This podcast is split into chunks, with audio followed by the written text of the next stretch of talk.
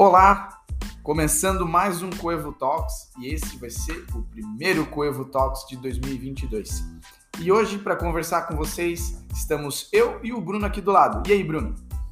Olá, André. Olá, pessoal. Tudo bem com vocês? Muito bom a gente aí estar tá de volta fazendo nosso Coevo Talks, nosso bate-papo sobre novidades, sobre tendências de marketing, comunicação e negócios. Vamos lá!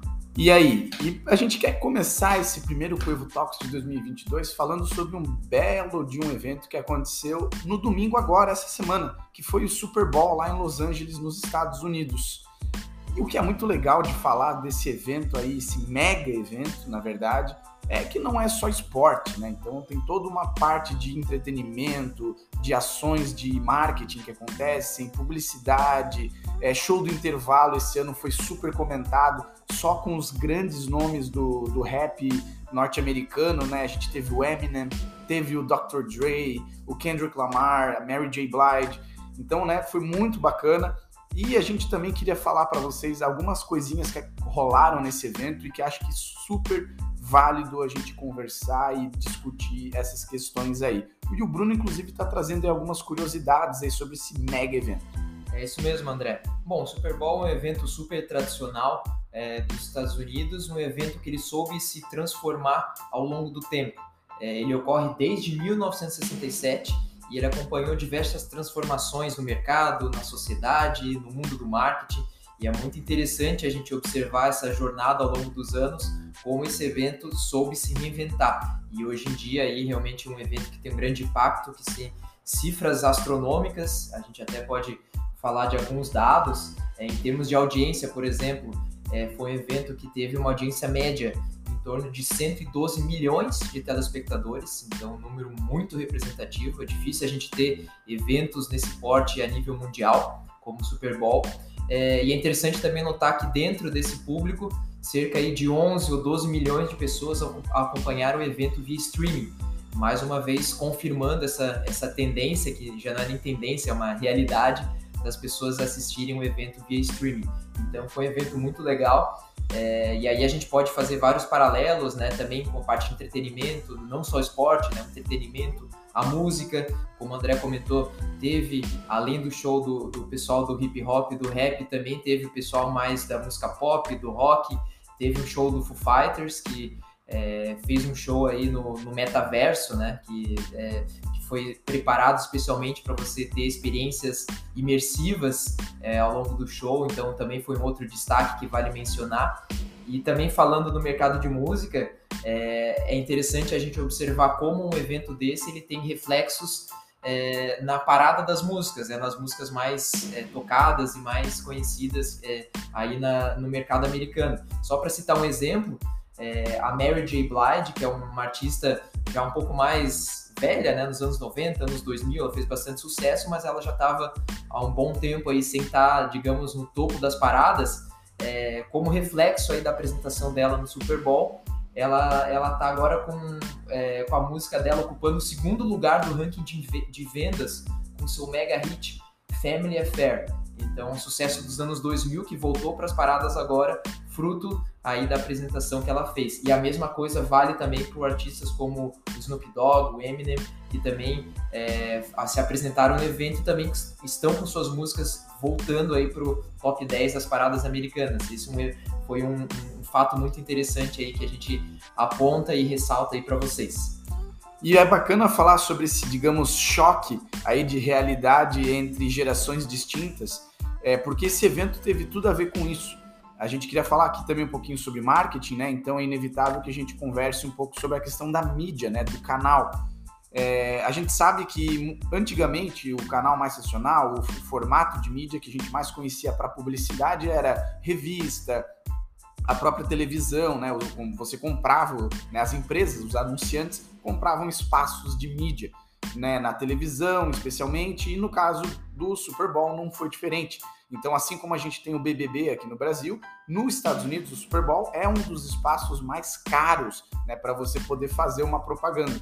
E é um meio tradicional, né? Tido como tradicional.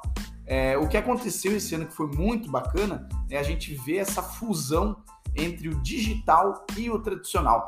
Qual que é o case que a gente queria trazer aqui para vocês?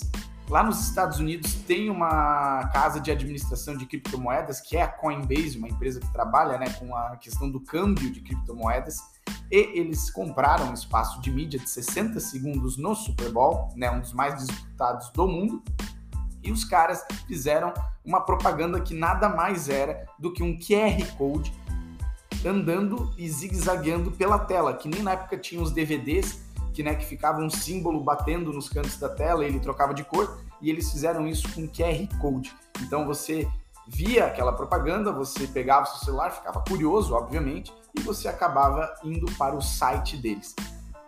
A propaganda deu tão certo que, inclusive, o pessoal chegou a um ponto que o site da Coinbase caiu.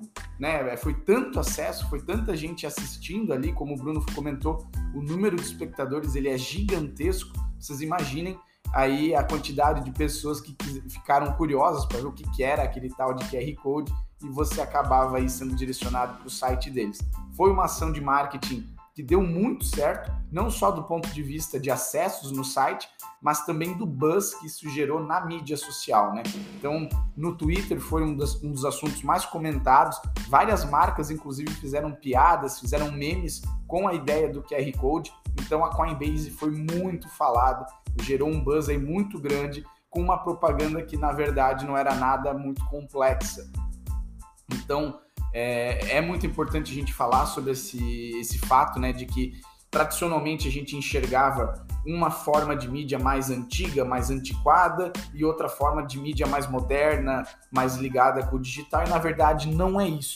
A gente queria trazer aqui para vocês essa ideia, essa conscientização de que um meio não exclui o outro, e na verdade, inclusive, eles são complementares, que foi exatamente o que a Coinbase fez. Você unir o digital, você unir, pegar o QR Code, você levar para uma landing page e você colocar isso dentro de um meio de mídia extremamente tradicional que é a televisão.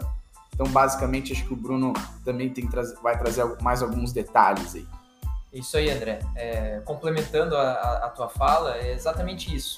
É, quando a gente pensa aí levando para o nosso universo, você que é gestor de marketing, você que é analista de marketing, você que é empresário, empreendedor, é a gente saber como trazer isso para nossa realidade. E aí, aprendendo um pouquinho aí com o case do Super Bowl, a gente pode concluir é, que não existe essa questão de ah, é, estratégia antiga, estratégia nova, eu vou focar só no digital, eu vou esquecer tudo que aquilo é um pouco mais tradicional, a mídia offline. Não, a ideia aqui é que você saiba desenhar estratégias que sejam relevantes para o seu negócio. Não existe estratégia antiga, estratégia nova. O que existe é estratégia ruim e estratégia bem feita. E uma estratégia bem feita, ela pode muito bem conciliar esses dois mundos, esse mundo um pouco mais offline e o mundo online, o mundo digital, que é o que está todo mundo focando hoje em dia. Então você aí quando pensar na estratégia de marketing do seu negócio, é muito bacana você na medida do possível conciliar esses dois mundos, até porque a gente aqui acredita muito na Coevo é, nesse em aproveitar o melhor dos dois mundos, né, do mundo digital, mas também do, do mundo offline.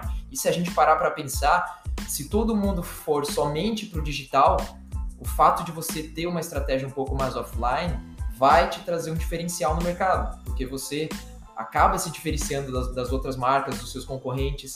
Então é interessante você também, na medida do possível, abordar e utilizar estratégias de canais um pouco mais offline, um pouco mais tradicionais, como a gente trouxe aqui. É isso aí, pessoal. Criatividade está aí e a gente precisa usar ela.